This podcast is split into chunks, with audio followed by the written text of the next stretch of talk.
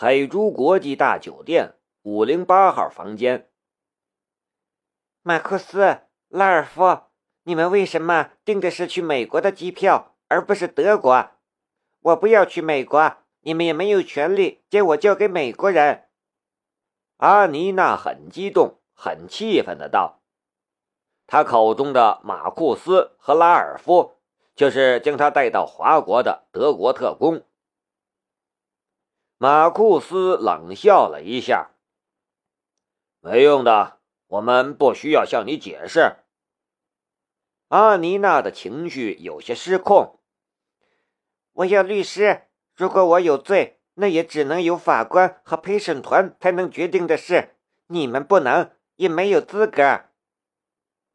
坐在沙发上抽烟的拉尔夫将烟头摁进了烟灰缸，恶狠狠的道：“吵什么吵？你以为你犯的罪是醉酒驾驶，还是骂人脏话呀？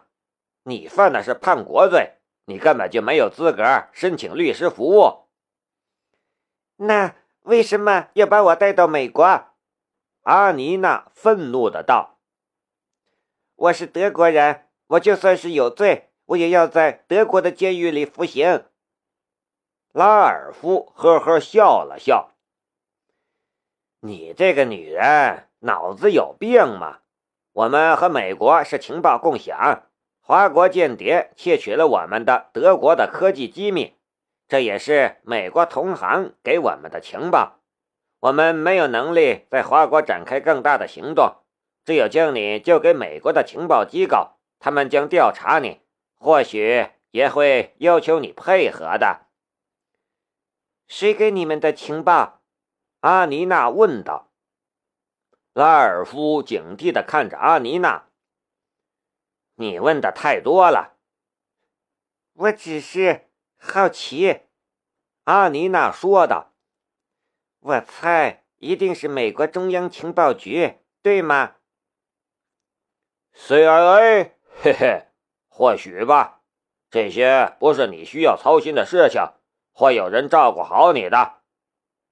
马库斯将“照顾”这个词说得很重，似乎别有所指。阿妮娜的情绪忽然又激动了起来。我知道是一定是 CIA，我在电影里看过的人，他们什么都干得出来。我不要去美国，我不要去。闭嘴！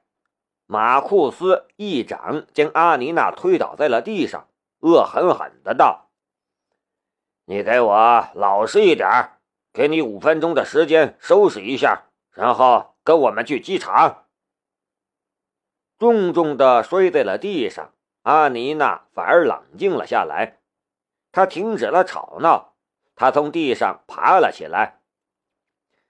五分钟不够，我要洗个澡。你的要求还真多，不行！马库斯断然拒绝。阿妮娜说道：“大家都是德国人，你们也知道我是无辜的，为什么这样对我？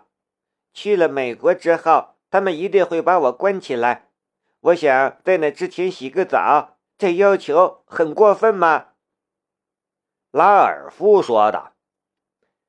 马库斯，算了，让他洗一个澡吧，反正我们的时间还很充裕。马库斯这才点了点头。快点儿！阿妮娜摊开了双手。你们在这里，我怎么脱衣服？你们守在门口，这里是六楼，难道我还能跳楼逃走吗？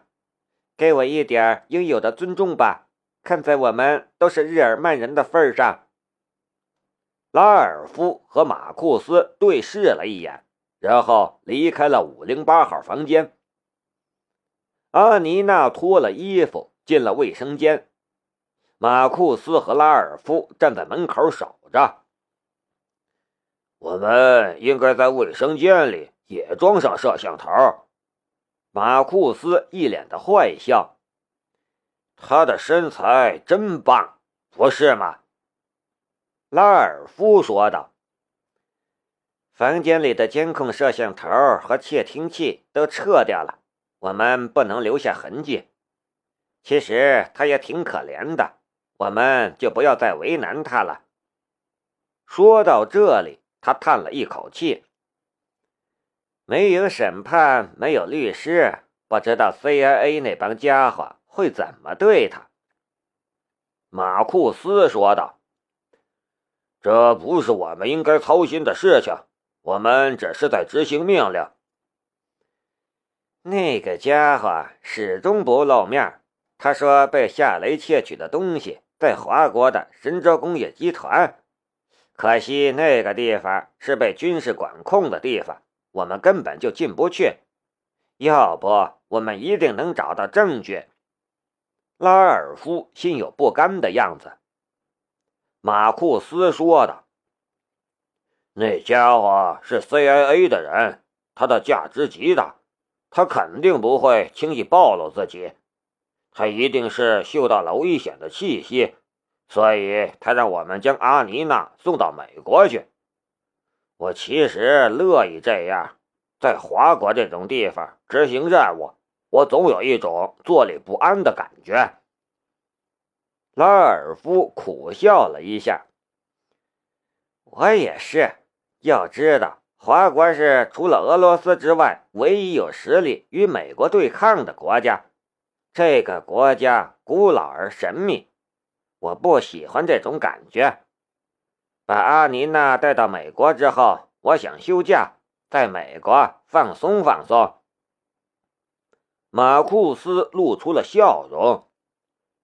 去夜店的话，叫上我。美国妞热情奔放，夜店是最容易泡到妞的地方。两个男人的话题转移到了女人的身上，聊得兴趣浓浓。一个中年女人推着一辆清洁车走了过来，也没说句话，伸手就去开门。马库斯挡住了中年女人，用蹩脚的汉语说道：“不行。”中年女人打了一下马库斯的手，不客气的道：“让开了，你们已经退了房，我得赶紧收拾房间。”不然我会被炒鱿鱼的。他说什么？拉尔夫听得一头雾水。马库斯摇了摇头：“我也不知道。”两个德国特工的汉语水平也就早上好、不行、晚上好、多少钱之类的日常口语的水平，要想听懂大妈的话，显然是不行的。大妈拿眼瞪着马库斯：“你让开！我要进去打扫房间。你们两个老外是怎么回事？退了房还霸占房间？信不信我报警？”他的话很大声，引来了两个保安。算了，让他进去吧。拉尔夫怕惹来麻烦，反正他们都是女人。马库斯也看到了那两个往这边走来的酒店保安，也担心会引来不必要的麻烦。拉尔夫这么一说，他随即让开了门。大妈开了门，推着清洁车就进了门。他一直嘀嘀咕咕，不过马库斯和拉尔夫根本就听不懂他说了什么。就在他进去的时候。拉尔夫伸手关上了门，两个保安又退了回去。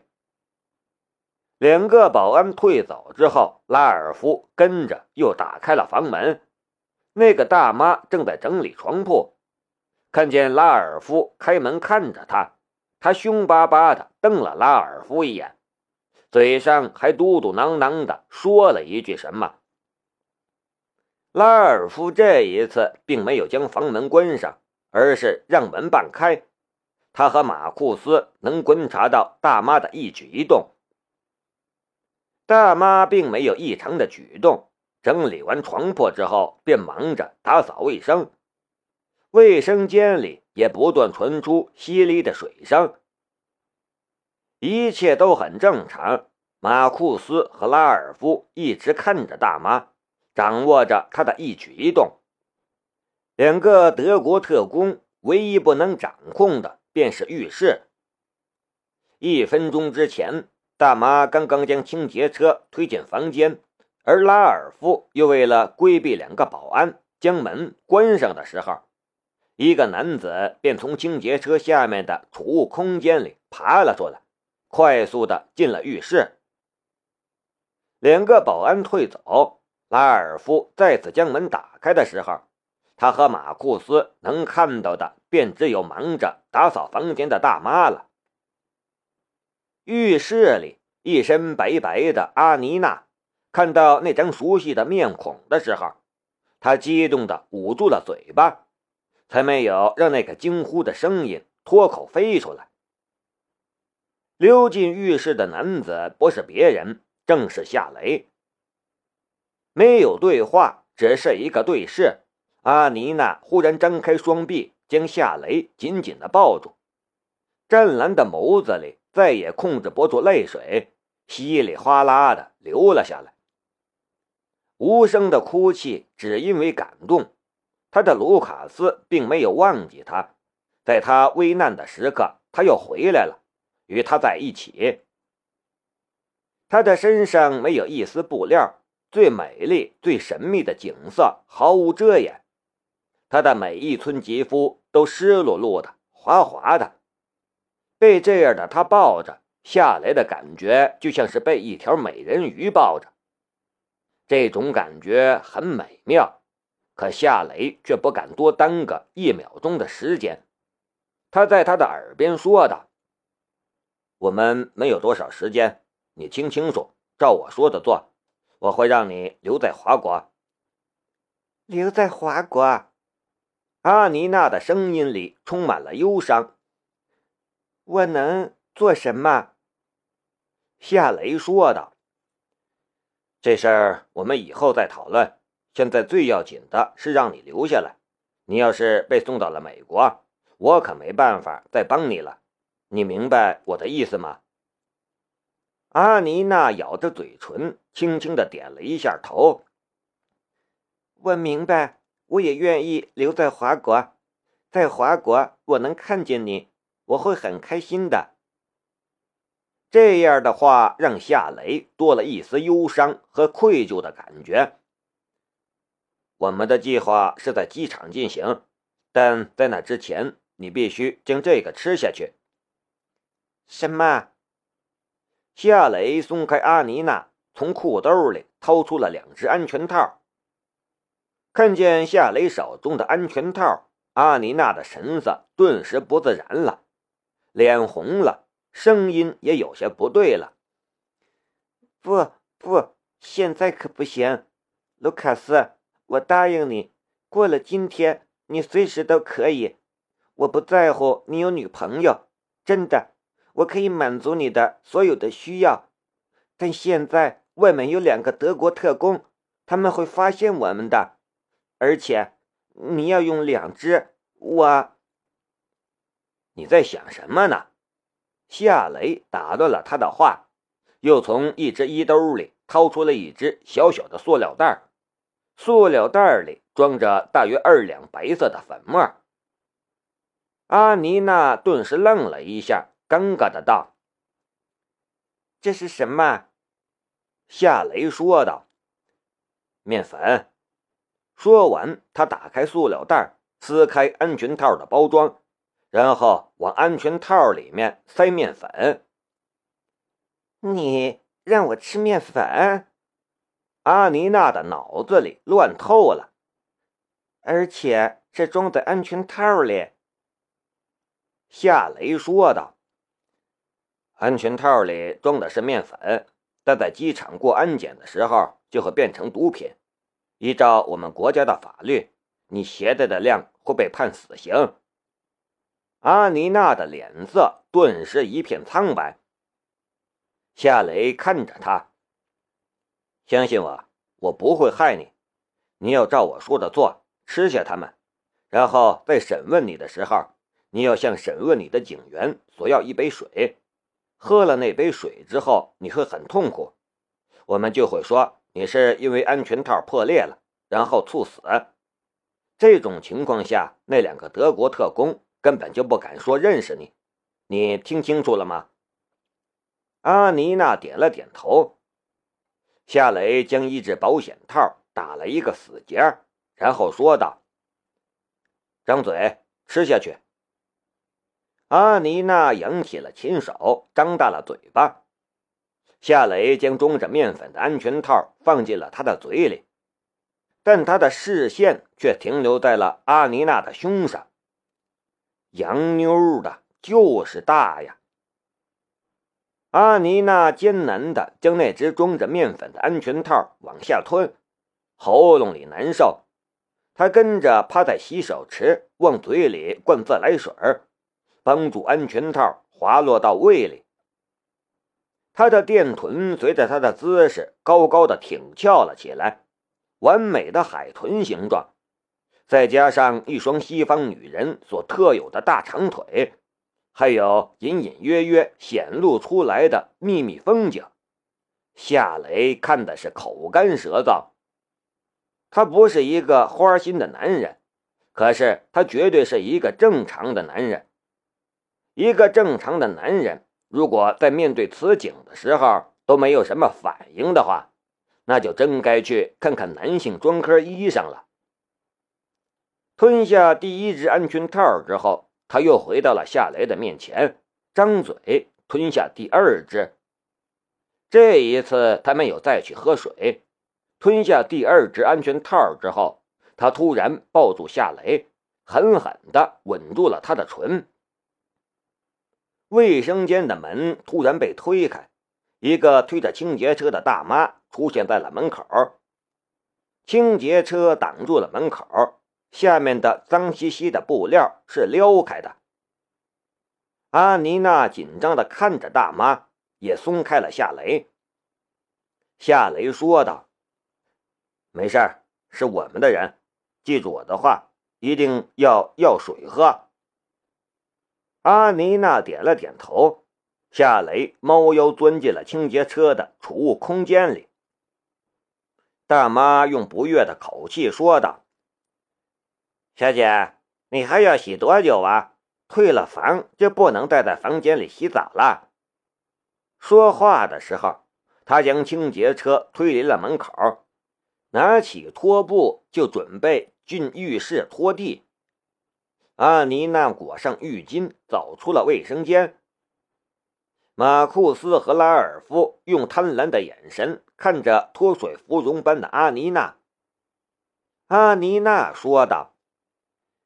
不是要赶时间吗？你们看着我，我怎么穿衣服？马库斯和拉尔夫对视了一眼，拉尔夫伸手关上了房门。